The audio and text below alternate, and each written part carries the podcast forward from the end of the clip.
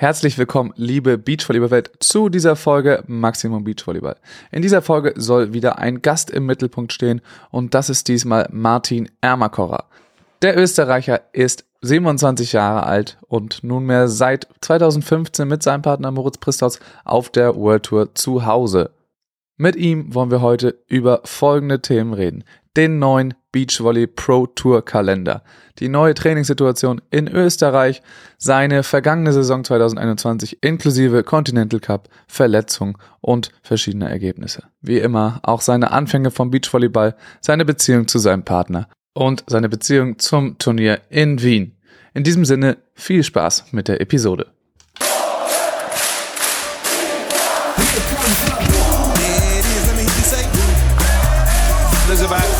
13,000 German fans in there, loving this atmosphere.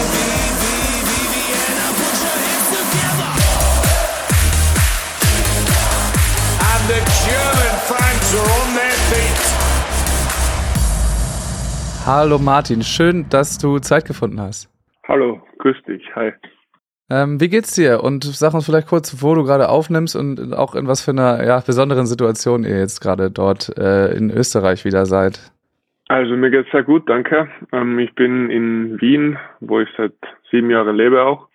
Und ja, wir sind seit Montag wieder im Lockdown für alle, also auch für Geimpfte.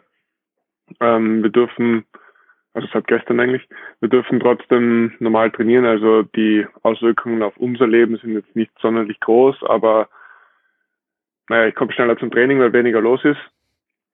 Aber ja, es sind natürlich doch für viele Leute große Einschränkungen. Ja, das äh, hoffen wir, dass das äh, uns hier erspart bleibt, aber es schien ja keine andere Möglichkeit zu geben. Das wollen wir aber nun wirklich nicht als Thema, als Thema nehmen. Äh, du sagst, ihr könnt ganz normal trainieren. Vielleicht kannst du uns ein bisschen erzählen, wie äh, denn allgemein die Trainingsbedingungen dort vor Ort äh, für euch sind. Ähm, wir haben den Nationalteamstützpunkt in Wien, also es ist sagen wir mal so wie der Stützpunkt bei euch in Hamburg, nur dass wir in Österreich eigentlich nur einen richtig großen haben. Es gibt zwar noch einen in Klagenfurt, wo ein paar andere Teams trainieren, aber eben wenn du Nationalteam sein willst, musst du auch nach Wien kommen. Deswegen, das war auch der Grund, warum, warum ich da vor sieben Jahren nach Wien gezogen bin. Ähm, ja, wir trainieren dort ähm, in der Beachhalle unsere oder haben dort unsere Balltrainings. Jetzt komme ich gerade direkt vom Krafttraining und haben eben vor drei Wochen wieder mit dem Ball begonnen. Äh, seid ihr denn jetzt auch betroffen von möglichen Trainerwechseln, die da stattgefunden haben? Ja, also es ist noch nicht so richtig offiziell, aber es weiß eh schon jeder und Clemens hat es auch in seinem Podcast oder schon ja. ausgeplaudert. Also ähm, Martin Oleniak ist jetzt unser Head Coach. Mit dem arbeiten wir jetzt seit, seit Anfang November und ist richtig cool. Also uns taugt taugt sehr. Ähm, der ist dann auch da direkt, direkt irgendwie für euch zuständig jetzt? Genau, es wird dann noch ein zweiter Trainer kommen. Es werden dann zwei Trainer für vier Teams sein. Ähm, das ist aber noch nicht offiziell, beziehungsweise kann ich jetzt da noch nicht sagen, aber der wird vermutlich ähm, ab Mitte Dezember dazu stoßen. Okay, da sind wir also sehr gespannt. Und sag nochmal ganz kurz, welche Teams äh, da jetzt gerade noch bei euch mit, mit dabei sind am Stützpunkt? Ähm, also das neue Team Horst Hörl, Seidelwaller und ähm, Bascario Kleitner, die zwei Jungen. Also der Lauren ja. Kleitner hat ja letztes Jahr mit dem Hurley gespielt und der Bascario ja. Paul kommt aus Klagenfurt und ist jetzt neu am Stützpunkt dabei. Also diese vier okay. Teams. Ja, spannend. Das klingt ja dann auch nach einer äh, Trainingsgruppe, mit der man ganz gut arbeiten kann. So.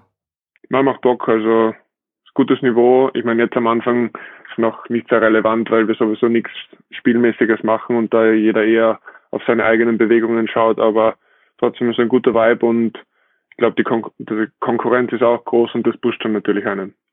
Wie ist denn das ähm, bei euch oder bei dir generell? Äh, bist du auch in sowas wie der, der Sportfördergruppe oder wo kriegst du äh, deine Kohle her, während du da trainierst?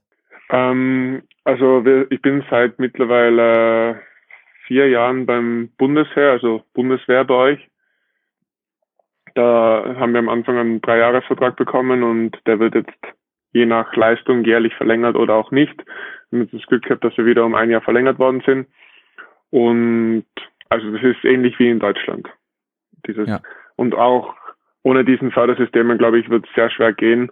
Ist natürlich ein großer Bonus für, für diejenigen, die drinnen sind und die sind natürlich auch heiß begehrt, diese Plätze. Ja, also können wir uns sehr glücklich schätzen, dass wir da dabei sind. Ähm, trainiert ihr denn jetzt gerade, also jetzt gerade seid ihr da in der Beachhalle. Äh, ist es denn normalerweise so, dass ihr jetzt bald irgendwie abhauen würdet ins Warme und dann auch, äh, um draußen zu trainieren? Ja, die Jahre davor sind wir meistens kurz vor Weihnachten zum ersten Mal rausgeflogen, des Öfteren nach Teneriffa. Die Info, die wir jetzt haben, ist, dass wir mal vor Weihnachten nicht wegfliegen werden, sondern in Ruhe hier in Wien arbeiten werden, also in der Beachhalle noch. Es wird eh spannend, weil wir spielen am 5. Jänner das King of the Court Final in Doha und so viel Freiluftvorbereitung wird da nicht, nicht sein. Also ja, aber wir bereiten uns da jetzt nicht speziell drauf vor, sondern sagen, wir nehmen das jetzt einfach mit. Okay, aber ihr fahrt jetzt vor Weihnachten nicht ähm, wegen der Corona-Situation oder einfach aus der Trainingssituation? Na, einfach generell, um, um jetzt mal hier in Ruhe mit uns an den Trainer zu gewöhnen, der Trainer, dass der uns kennenlernt jetzt. Und eben bis der zweite der Trainer dazu stoßt, ist es, glaube ich, leichter, dass wir hier jetzt mal hier bleiben und, und so in Ruhe arbeiten können. Aber ich denke schon, dass wir dann im Frühjahr oder Jänner, Februar schon auf Trainingslager fliegen werden. Aber darüber haben wir jetzt noch nicht gesprochen, wohin und wann. Okay, Na, dann kommen wir gleich äh, eine gute Überleitung zur weiteren Saisonplanung. Gestern wurde ja der äh, Kalender der Pro Tour veröffentlicht, beziehungsweise der, der vorläufige. Ähm, ist es so, dass ihr den auch erst bekommt, wenn der öffentlich gemacht wird? Ja, also wir haben ihn, wir haben mal, ähm, das war Ende Oktober, nein, Ende September haben wir, hatten wir einen Call mit von der Blazers Association aus mit mit Volleyball World und da wurde so ein, ja, es war nicht mal ein Kalender, aber da wurden so ein paar Turniere aufgelistet, die stattfinden könnten. Und da hat es geheißen, dass der Kalender Ende Oktober rauskommt. Jetzt haben wir Mitte November und auch gestern haben wir lang drauf gewartet und das, was da rauskommen ist, ja, will ich jetzt nicht als Kalender bezeichnen, sondern ist eigentlich ein Witz. Und ja, also da muss ich noch einiges ändern, dass, weil wenn der wirklich so durchgezogen wird, dann ist das irgendwie das Ende für ganz viele Teams. Also es geht ja da wahrscheinlich gerade darum, dass so im Bereich April bis Oktober äh, keine von diesen Challenger-Turnieren angesetzt sind. Also das würde euch ja höchstwahrscheinlich betreffen, ne? Ähm, höchstwahrscheinlich sage ich, weil auch es, also weißt du schon, nach welchen Punkten ähm, und nach welcher Rangliste diese tu äh, Turniere besetzt werden? Eben, das sind solche Informationen, von denen wir noch absolut nichts gehört haben oder die an uns herangetragen wurden. Und das ist schon irgendwie eigentlich sehr wichtig zu wissen, wie komme ich in das Turnier rein, wie findet da der Wechsel statt, aber entweder sie haben selber noch keine Lösung oder es wird einfach dann erst im letzten Moment an uns ähm, übermittelt, so wie jetzt der Kalender, der es ist immer so, dass wir dann ein bisschen vor vollendete Tatsachen gestellt werden, dann dann rumort ordentlich in der in der Players-Gruppe auf WhatsApp und jeder regt sich drüber auf und sagt, das kann es eigentlich nicht sein. Und dann haben wir heute so ein Schreiben von, vom CEO von Volleyball World bekommen, ja, dass es nur der Vorläufige ist und dass, dass ja eigentlich die Anzahl der Turniere auf ähm, Pre-Corona-Niveau wieder ist, was ja eigentlich nicht stimmt, weil der Großteil der Turniere, die jetzt veröffentlicht worden sind, sind nur für Elite 16 und das ist ja nur für 15 Teams, sage ich mal. Ja, und wäre das jetzt normalerweise so schon ein Zeitpunkt, wo ihr schon anfangen würdet, irgendwie äh, die Saison weiter zu planen? Also ist das dahingehend auch, auch wichtig? Ja, sicher. Also, ich meine, jetzt so lange Vorbereitung haben wir eigentlich nie und das wäre jetzt schon gut zu wissen, mal eine grobe Planung zu machen, okay, wo setze ich Peaks, wo, wie können wir die Reisen auch planen, welche, nehm, welche Turniere nehmen wir am Stück mit, wo machen wir Pausen. Aber ja, ist ein bisschen schwierig jetzt und noch eben, also kommt noch dazu, dass wir jetzt den neuen Trainer haben, deswegen ist das jetzt auch für uns neu, wie wir das jetzt angehen und wenn wir dann noch dazu aber auf den Turnierkalender so lange warten müssen, macht das die Sache nicht unbedingt leichter. Weil also da wird sich definitiv noch was ändern müssen, weil mit dem Kalender, den wir da jetzt vor die Nase gekriegt haben, mit dem kann man nicht arbeiten. Ist es denn so, ich, ich weiß von den deutschen Teams, dass sie für größtenteils auch selber dafür verantwortlich sind, denn ihre Reisen zu planen und auch zu buchen, äh, etc. Ist es bei euch eigentlich auch so? Ja, also wir sind, wir sind so eigenständige Unternehmen, kann man sagen, die eigentlich ja, 99 Prozent erledigen müssen. Also ähm, wir bekommen zwar eine gewisse Unterstützung vom Verband, aber, aber der Großteil bleibt doch an uns hängen und ja, ich finde, das zeichnet aber auch Beachvolleyball oder macht den Unterschied zu Hallenvolleyball ein bisschen aus, dass du nicht nur sportlich sportliche Fähigkeiten mitbringen musst, sondern einfach auch organisatorisch oder jetzt im Managementbereich, sage ich mal. Vor allem gerade am Anfang. Ja, ja, sehr spannend. Das macht es ja dann auch nicht unbedingt einfacher, wenn man immer länger warten muss, äh, bis man da mal irgendwas machen kann. Oder man also, ein Visum genau. beantragen kann oder sowas. Das gehört ja auch alles doch dazu. Ja. Äh, China steht ja auch ein paar Mal auf der Liste. Da muss man ja eigentlich immer früh, früh dabei sein. Was ich nicht gefunden habe auf der Liste, war äh, Wien. Ja, habe ich auch, habe ich auch nicht gesehen. Ähm, ich hoffe schwer, dass es noch dazukommt. Ja, ähm, das äh, hoffen wahrscheinlich viele. Also ich, ich, ich habe ich hab leider keine Informationen, also ich weiß jetzt da auch nichts äh, genaueres, aber also ich denke, dass von beiden Seiten das Interesse groß sein wird oder sein muss, dass dieses Turnier stattfindet, weil das ist das beste Turnier der Welt. Ich glaube, da sind wir uns beide, beide einig. Und das wäre schon sehr traurig, wenn es wegfallen würde. Ja, da werden wir nachher auch noch mal ein bisschen genauer drauf zu sprechen kommen, wenn wir noch die Zeit haben auf Wien. Da haben wir uns ja auch schon mal drüber unterhalten. Aber ich würde gerne erstmal ähm, generell auf eure vergangene Saison äh, schauen. Wenn du da jetzt drauf zurückblickst, auf die Saison 2021, äh, ist ja relativ irgendwie viel passiert. Ähm, wie, ja, wie fällt dein, dein Gesamtfazit aus, wenn man sowas überhaupt ziehen kann? Sehr schwierig. Ähm, war auch irgendwie sehr schnell vorbei. Also viel gespielt haben wir ja nicht, weil es war, glaube ich, Doha, Cancun, Start, dann die Olympia-Quali, also mit dem Continental Cup und dann Wien. Und Wien zähle ich eigentlich auch nicht, weil da war der Antritt dann auch ja, sehr, sehr schnell wieder vorbei aufgrund des Unfalls, den ich davor hatte. Also es war, war eine sehr schwierige Saison. Ähm, ja, und deswegen hoffe ich umso mehr, dass das nächstes Jahr besser läuft. Gibt es denn da, gut, vielleicht gucken wir erstmal kurz auf, äh, auf deine, deine Verletzung, die du hattest, ähm, was auch immer du oder wie viel du darüber erzählen äh, möchtest, was da passiert ist und vor allem, wie denn der Weg zurück eigentlich aussah, weil dann kam ja auch relativ schnell wieder der eigentliche Höhepunkt dann, ähm, wenn man, wenn man vorher drauf geguckt hätte mit, mit Wien. Ja, also es war ja so, ich habe mir im zuerst schon im Mai das war direkt nach Cancun in der ersten Phase vom Kontinent oder zweiten Phase vom Continental Cup im, im Halbfinale gegen die Schweiz ähm, zwei Bänder im Sprunggelenk gerissen. Das war schon mal natürlich alles andere als optimal, weil mitten während der Olympia-Quali willst du nicht sowas haben. Das ja, ging dann zum Glück relativ schnell, also habe auch alles dafür getan mit mit meinen Physio-Jungs, um da wieder zurückzukommen und ich glaube, einen Monat später war, war es auch dann wieder soweit und wir konnten ja dann auch das Finale in Den Haag spielen, wo wir dann gegen Adi und Mirko ausgeschieden sind. Oder Mirko und Marco eigentlich, weil gegen Adi und Mirko haben wir gewonnen. Ja. Und ja, das war eines, glaube ich, der besten Spieler von Marco ever, das er dort gehabt hat und sind auch da verdient weitergekommen und haben sich dann den Spot geholt. Ja, und dann gerade wie, wie dann irgendwie wieder das alles gelaufen ist und wir mitten in der Vorbereitung auf die EM waren.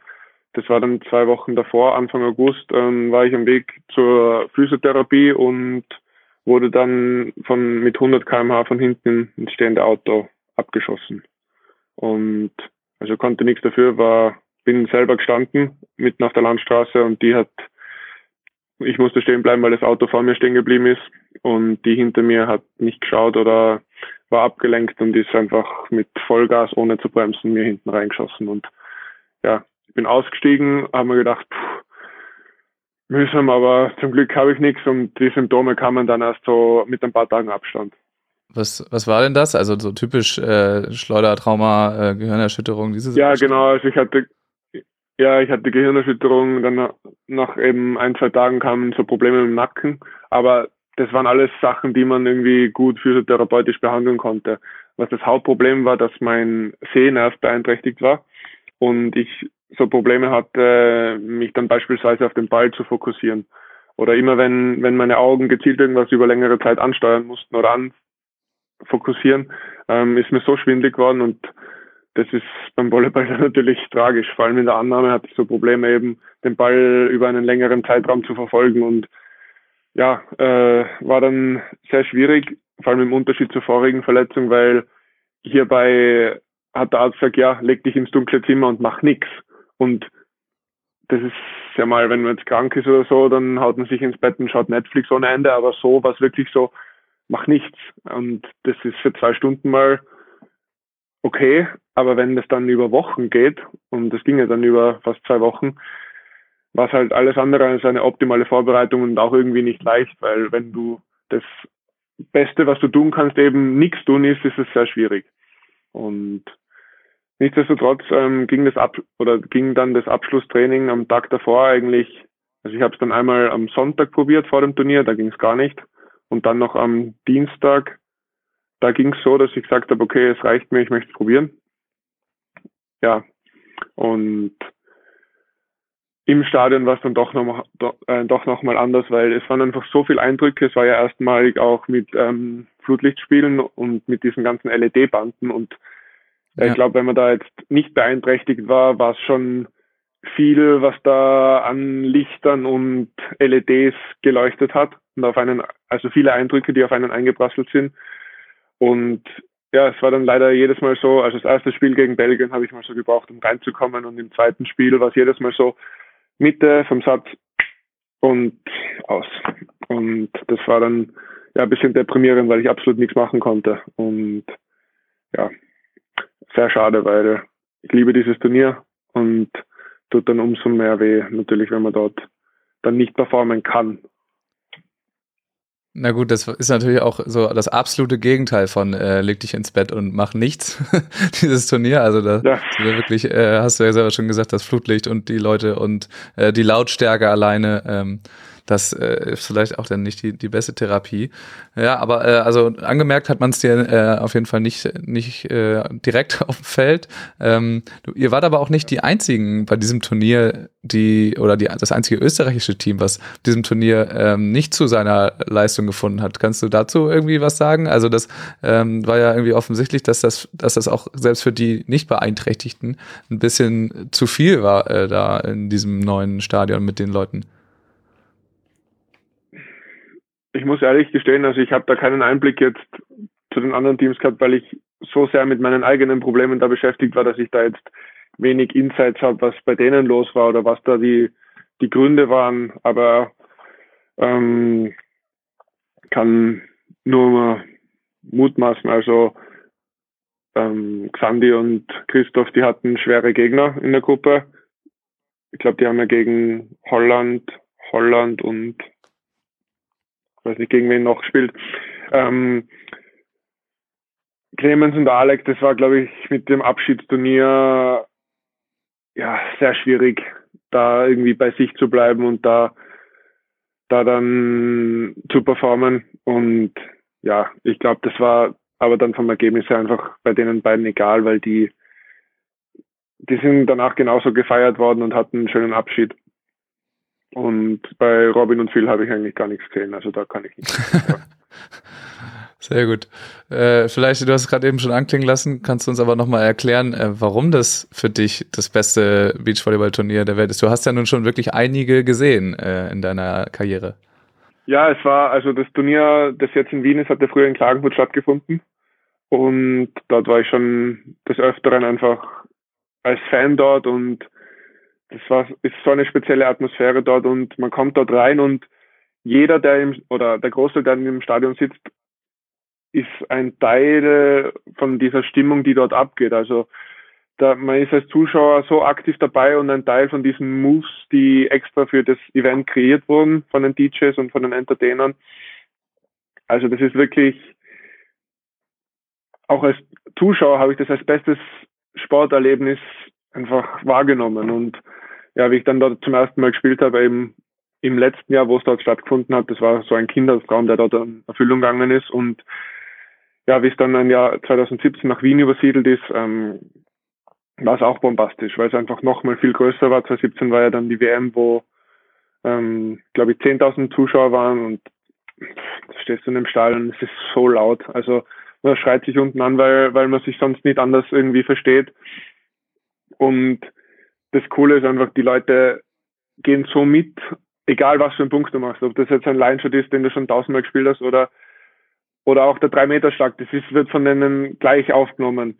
Und das, die sind sehr dankbar. Und wenn wir genießen sehr, vor dem Publikum zu spielen und wenn du da eben denen ein bisschen was gibst, kriegst du so viel mehr zurück und das pusht mich oder uns extrem. Also man sieht ja auch ähm, bei den letzten Heim, äh, bei den letzten, glaube drei Weltmeisterschaften, dass immer das Heimteam bis ins Finale gekommen ist und das ja. zeigt, glaube ich, schon sehr viel auch über das Heimpublikum aus und genau dieses Gefühl haben wir halt gefühlt jedes Jahr beim bei diesem Heimturnier, dass wir zwar noch nie ins Finale kommen sind, aber das kommt schon noch. Ja, wenn da wieder, äh, spätestens wenn wieder WM ist in Wien. Genau. Ähm, die Saison ging allerdings äh, für euch nicht in, in Österreich los, sondern gut erstmal in Doha, aber dann auch in, in Mexiko im Hub, was jetzt gerade, also für mich zumindest äh, mir unglaublich lange hervorkommt, dass das war. Also das ist immer ist sehr fremd irgendwie gefühlt. Aber da habt ihr auch ähm, ein relativ gutes Ergebnis gemacht oder auch eigentlich mehrere gute Ergebnisse, ähm, aber eben in dieser merkwürdigen Atmosphäre und ohne, ohne Zuschauer und ohne Fans. Ähm, ja, erinnerst du dich noch daran, obwohl es jetzt schon so lange her ist und war das trotzdem ja, genauso hoch zu hängen wie in anderen Erfolg? Na, also das war ja vierter Platz beim Vierstand, wo wirklich alle Teams dort waren. Also Fünfstand gibt's ja, hat es ja keine mehr gegeben, deswegen war das eigentlich unser bestes Resultat, das wir jemals gemacht haben. Und war, war schon beeindruckend, weil es ja doch erst dann unser zweites Turnier war, nach einer längeren Pause.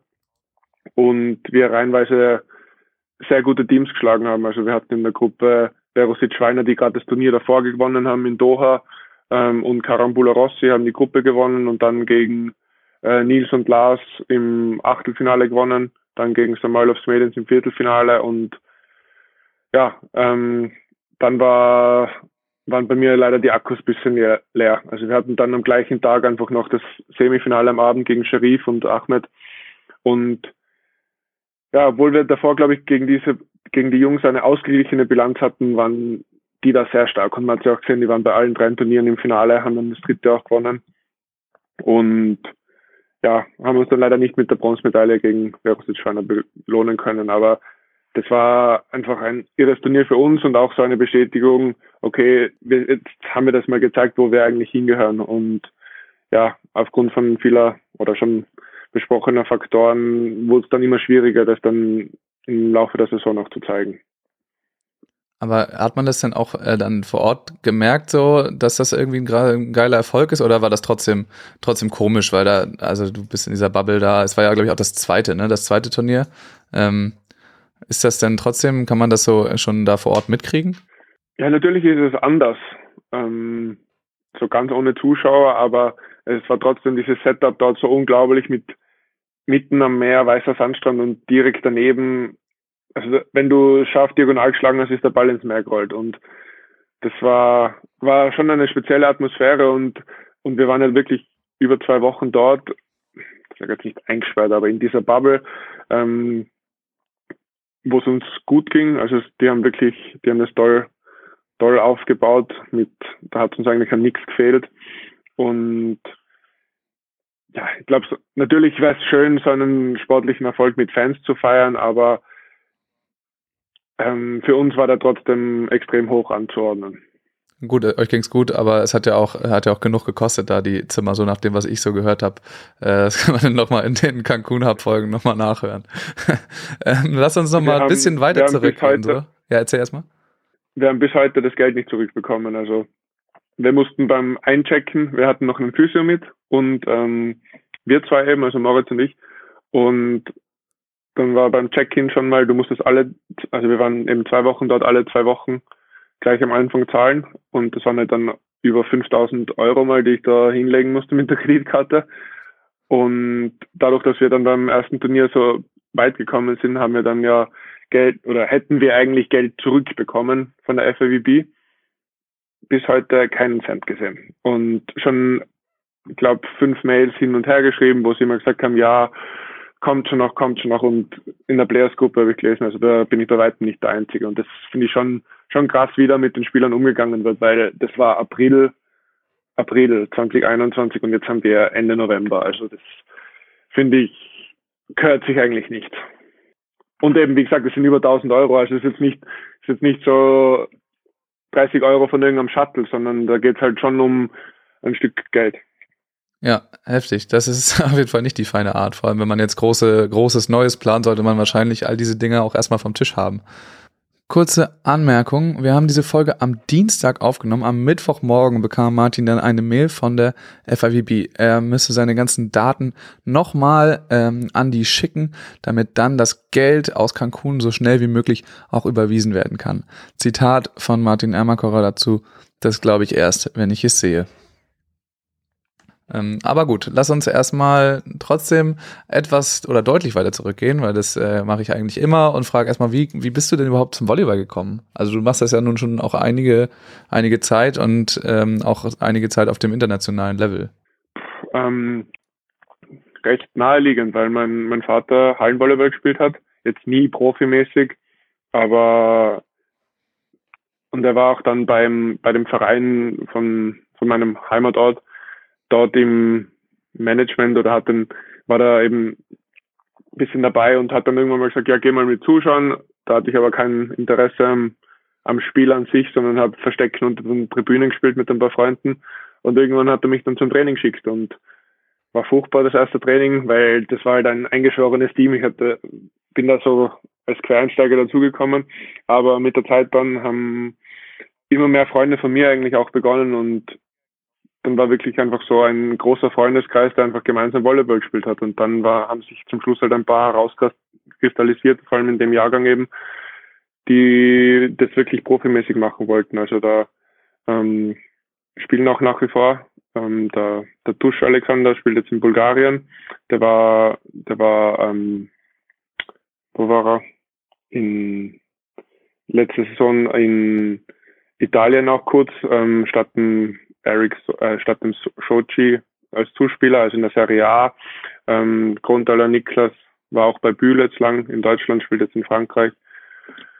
Und Hartaler Alex war ähm, bei Pepperdine in der Uni. Also da gab es ein paar, die sich da dann heraus entwickelt haben. Und das war cool. In welchem Alter war das, wo du angefangen hast? Ähm, mit zehn. Okay. Also auch schon, ja, ja, nicht ultra früh, aber so normal, normales Alter, also nichts, nichts Ja, viel früher. U11 ist die unterste Altersklasse in Österreich, wo man jetzt dann Turniere spielen kann. Deswegen, so wie viele andere habe ich früher Fußball gespielt, merkt man jetzt beim, beim Baggerspiel, wo man irgendwie einen Fußkontakt dabei haben soll oder muss, nicht, dass ich früher gespielt habe, aber ähm, ja, also da kam dann der Wechsel irgendwann vom Fußball zu Volleyball und aufgrund der Größe, glaube ich, bin ich da auch besser aufgehoben. Äh, ja, das geht mir, das geht mir ganz genauso mit dem Fußball. Früher gespielt, aber jetzt sieht man da nicht mehr so viel von. Ähm, wann hast du dann ähm, irgendwie gemerkt, okay, das könnte hier auch was sein, was ich etwas professioneller machen kann oder leistungsmäßiger zumindest schon mal? Mm, ja, so mit mit 15, 16, also eigentlich recht früh, dass ich gesagt habe, du, das möchte ich probieren. Natürlich kann man sowas dann nie planen, weil es ja von vielen Faktoren abhängig ist, wie man da jetzt ähm, durch seine Karriere kommt oder ob man da überhaupt hinkommt.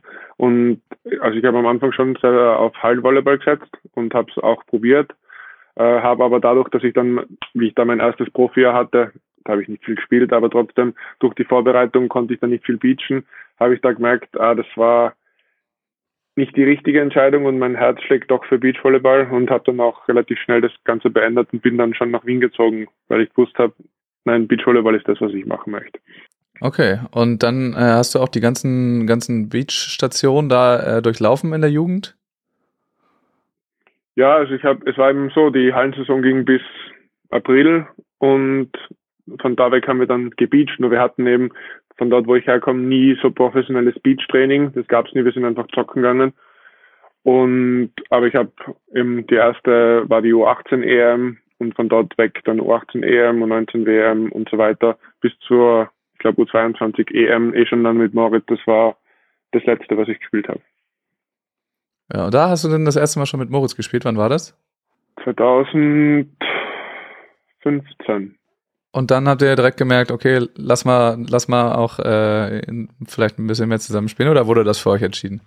Na, wir haben uns 2014 zusammengetan, haben dann auch haben dann auch das erste Turnier, das war das höchste damals in Österreich, gleich gewonnen. Also es war ein guter Einstieg.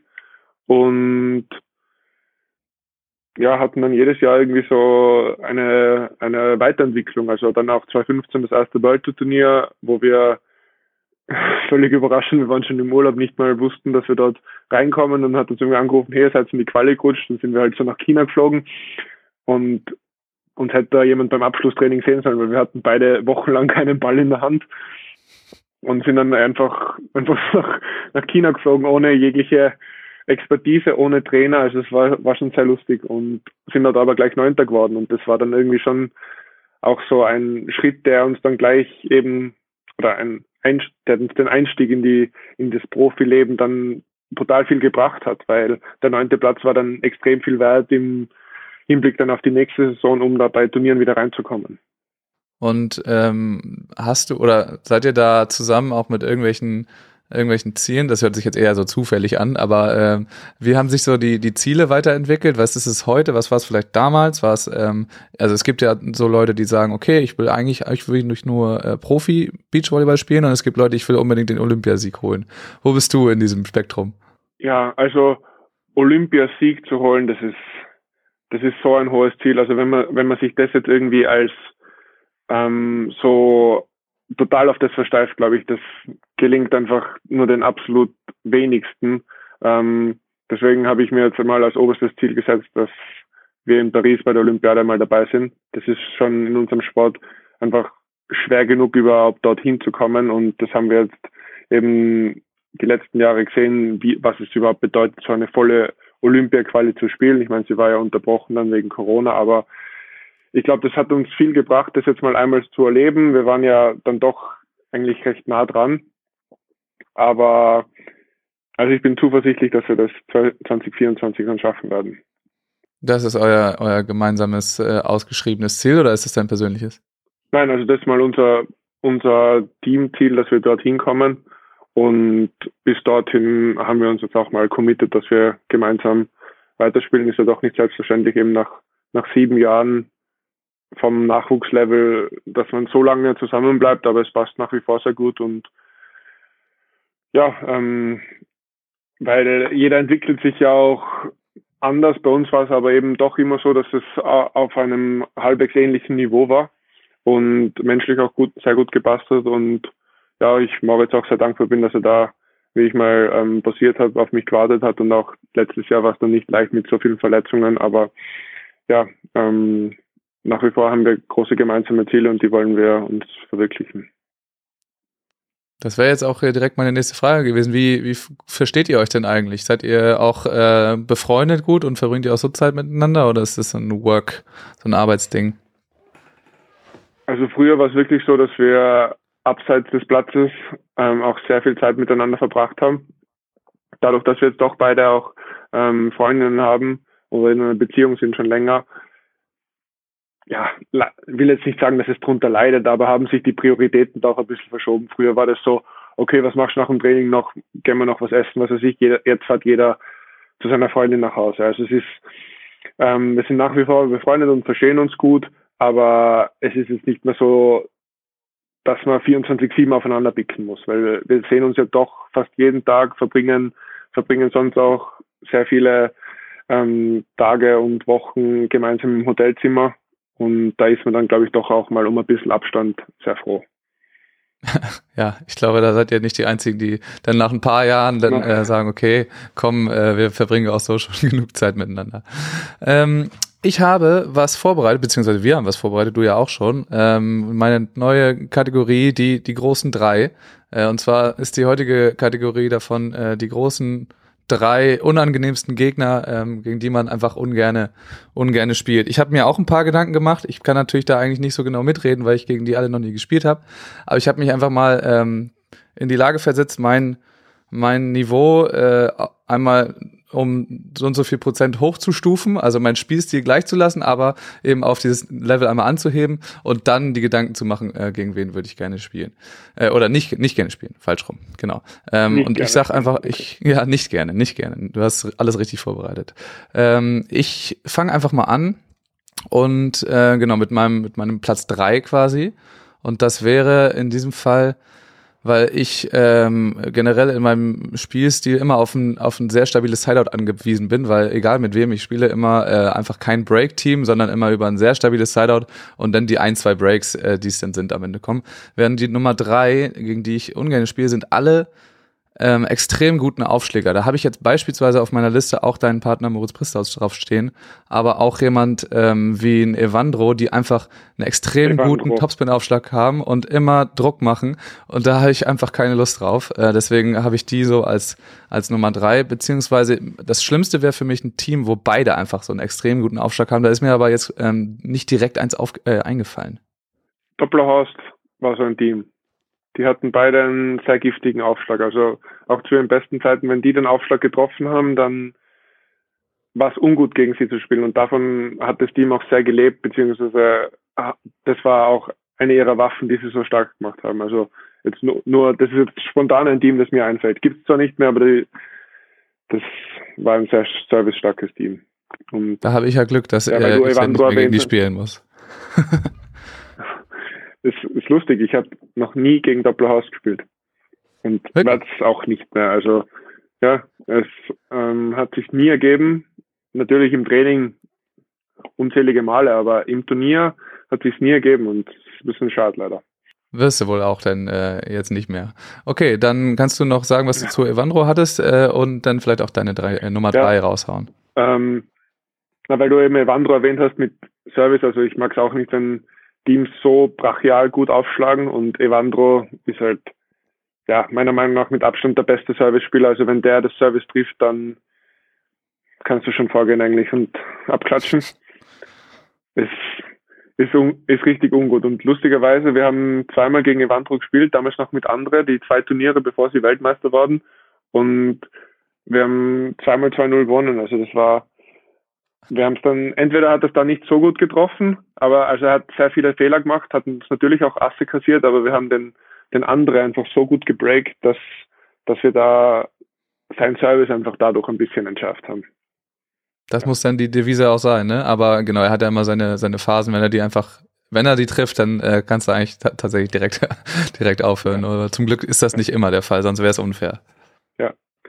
Ähm, ich habe es jetzt gar nicht gerankt ähm, in Top 3. Ich würde mal sagen, also ein Spieler zum Beispiel, gegen den ich jetzt nicht, oder ein Team, gegen die ich jetzt zum Beispiel letztes Jahr nicht sonderlich gern gespielt habe, waren ähm, Arman Helwig, die Schweden. Die haben da ein bisschen neuen Spielstil reingebracht und das war am Anfang schon, da ist auch eine Challenge geblieben, gegen die zu spielen, weil es einfach extrem schwer ist, nicht nur sie zu breaken, sondern auch Sider zu spielen. Und das unterschätzt man eben immer, weil man immer so darauf fokussiert ist, sie zu breaken ähm, mit ihrem Jumpset und was weiß ich. Aber es ist auch extrem schwer, gegen sie selber zu spielen. Also das haben wir auch selber erfahren, weil sie, weil sie einfach eine starke Block-Defense auch haben. Der Aufschlagsdruck ist jetzt nicht gewaltig gewesen, aber, aber Block-Defense ist richtig gut. Also bin gespannt, was wir von denen noch sehen werden. Ja, also die hatte ich kurz auch auf der Liste, aber äh, habe dann gedacht, ach nee, ähm, das würde ich schon hinkriegen, gegen die zu spielen, aber habe es natürlich auch noch nie gemacht. Aber so gerade als Blocker ist es halt auch richtig kacke, äh, dann im, im äh, Break gegen die zu spielen. So, also das kann ich schon verstehen, warum die auf deiner Liste drauf sind.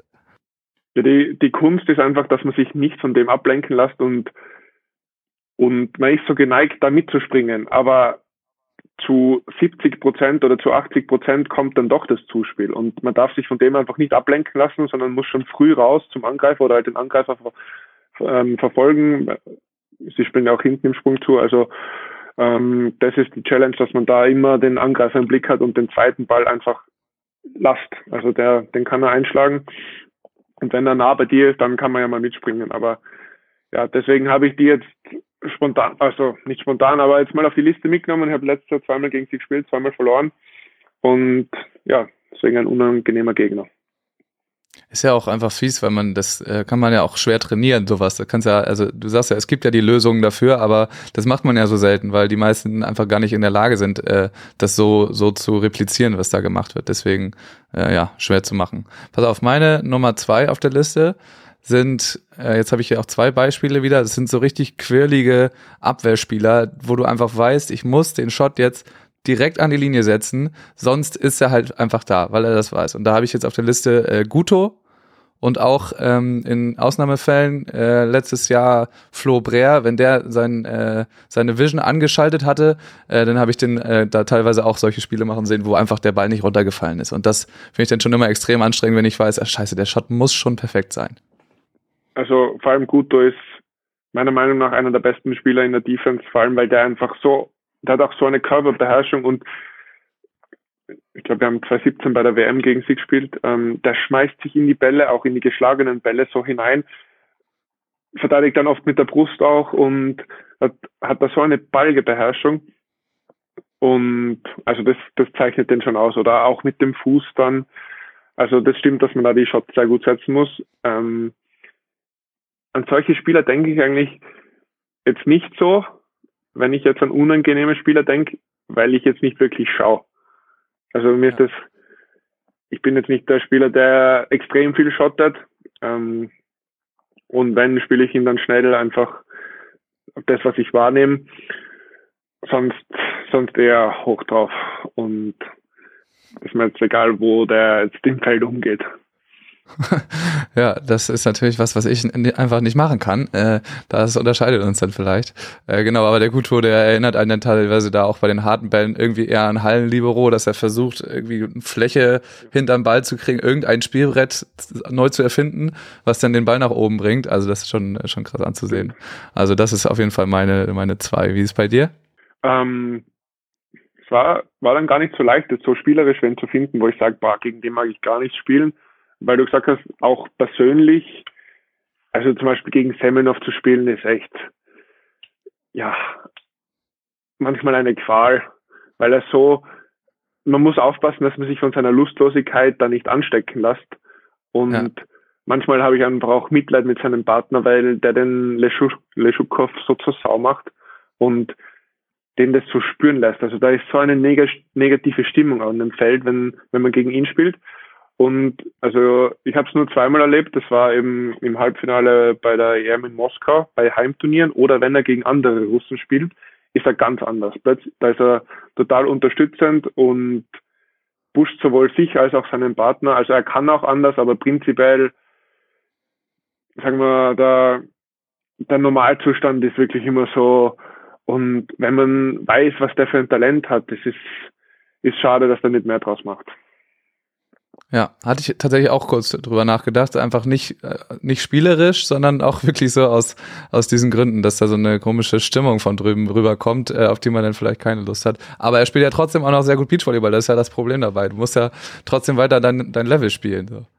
er, ist, er ist spielerisch ja, also sonst ist er nicht umsonst da ganz vorne dabei. Ähm, einer der besten.